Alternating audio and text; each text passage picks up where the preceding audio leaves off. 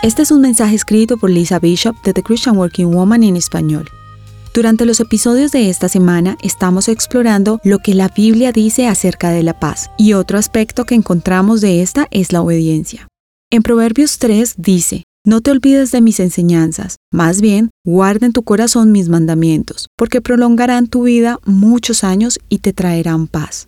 Las palabras del rey Salomón son una guía que se aplica a nuestras vidas. Cuando Salomón se refiere a mis enseñanzas y mis mandamientos, no habla de sus mandatos personales, se refiere a las palabras de Dios. Recuerda que las leyes de Dios son más que un ejercicio mental, están conectadas a una vida de obediencia. Debemos interiorizarlas y practicarlas diariamente. Cuando vives según la palabra de Dios, experimentarás una mayor unidad con Él. Esta obediencia añade paz a tu vida.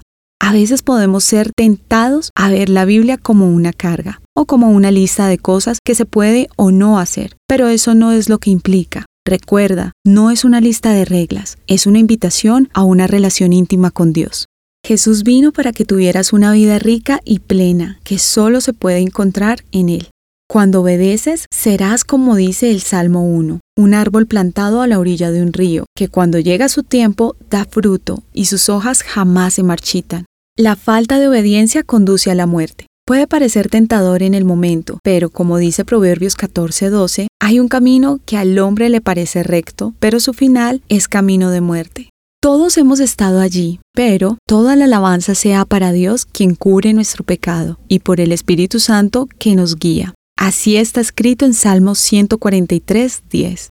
El Salmo 32 nos ofrece un vistazo al poder de la confesión, cuando el rey David ora a Dios.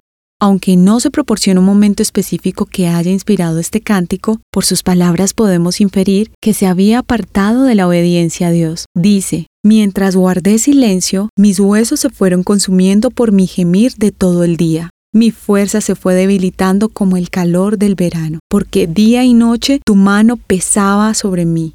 Pero te confesé mi pecado y no te oculté mi maldad. Me dije, Voy a confesar mis transgresiones al Señor, y tú perdonaste la culpa de mi pecado.